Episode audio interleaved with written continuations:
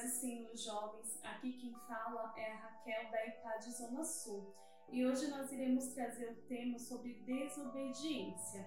Para usar como base, nós vamos ir lá para o livro de Jonas, no capítulo 1, onde vai contar a história de Jonas. Vamos só recapitular um pouquinho dessa história para que a gente possa entrar no tema.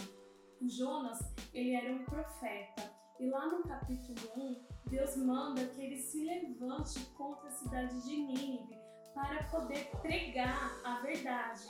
Aquela cidade na época, ela vivia em, é, em pecado, era uma cidade que não agradava ao Senhor. Então Deus mandou que Jonas se levantasse e fosse pregar contra ela. Só que naquele momento, acredito eu, que Jonas ele temeu, porque ele não obedeceu à vontade do Senhor.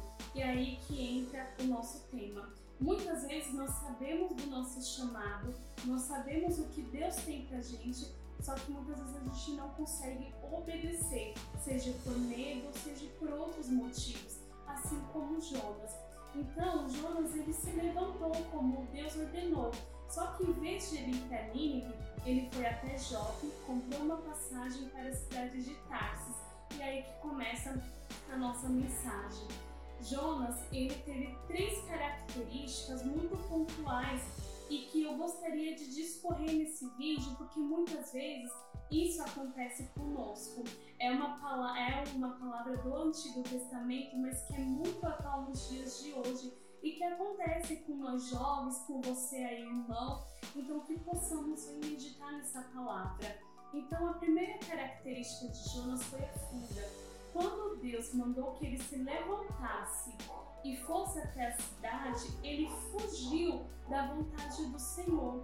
Então, muitas vezes, nós fugimos também daquilo que o Senhor tem para nós. Quantas vezes Deus fala, vai e faz, e nós permanecemos no lugar que a gente está, ou nós tomamos outras direções. Então, primeira lição que nós aprendemos através da vida de Jonas é que obedecer traz recompensa, mas desobedecer traz consequências. A segunda característica da vida de Jonas é a individualidade. Ele não se importou se naquela cidade havia pessoas precisando conhecer a palavra de Deus, conhecer um Deus único, um Deus verdadeiro. Ele naquele momento pensou em si, no seu bem-estar. Então ele não pensou no próximo, ele teve a sua individualidade e fugiu. Então, muitas vezes, quando o Senhor nos ordena fazer algo, nós pensamos primeiro em nós, no nosso bem-estar, e não pensamos naquelas vidas que tanto precisam, naquelas pessoas que ainda não têm acesso à verdade. Então, que possamos permitir que o Senhor ele trabalhe sobre nós, que possamos pensar num todo, porque o reino do Senhor ele não é individual, ele é coletivo. Então, quando mais pessoas forem alcançadas por esta palavra, melhor para o Senhor. A terceira, o terceiro ponto é a teimosia, porque Jonas ele teimou com aquilo que Deus ele tinha ordenado.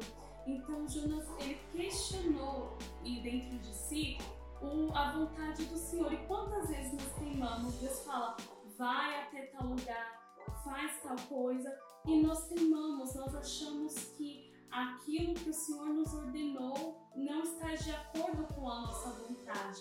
E realmente isso acontece muito conosco. Então, o que nós devemos fazer para que a gente possa cumprir e obedecer à vontade do Senhor? Bom, o primeiro passo é renunciar à nossa própria vontade, porque viver o chamado do Senhor é uma renúncia.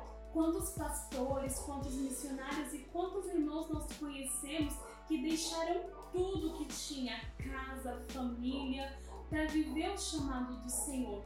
Grande exemplo disso foi Abraão. Abraão ele obedeceu à voz do Senhor quando o Senhor ordenou para que ele saísse do meio da terra e da sua parentela. Ele foi para um lugar onde ele nem sabia qual era. O Senhor disse que iria o guiar e ele obedeceu à voz do Senhor. Então é um grande exemplo de obediência. Por isso que ele é considerado um dos pais da fé, porque ele creu em Deus, ele creu naquilo que o Senhor o prometeu e ele seguiu o seu chamado.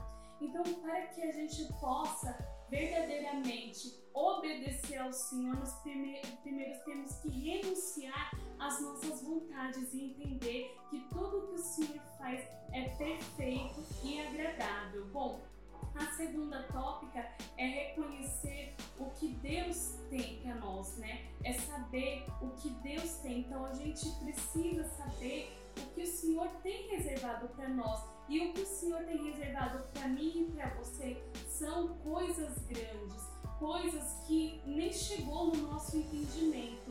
É saber que o Senhor Jesus ele é suficientemente bom para nos suprir em todas as condições. Mas você pode estar na sua casa vendo esse vídeo falando: Ah, Raquel, mas eu não sei fazer. Como Jeremias. Jeremias ele falou para o Senhor: Ah, Senhor, eu sou uma criança. Ele se colocou numa condição inferior e Deus falou que para ele, desde o ventre eu te escolhi, eu te chamei. Então o Senhor Desde lá do ventre da sua mãe, Ele te chamou, Ele te escolheu. Não tem o que temer. Não é o que você vai fazer, mas é o que Jesus vai fazer através da sua vida.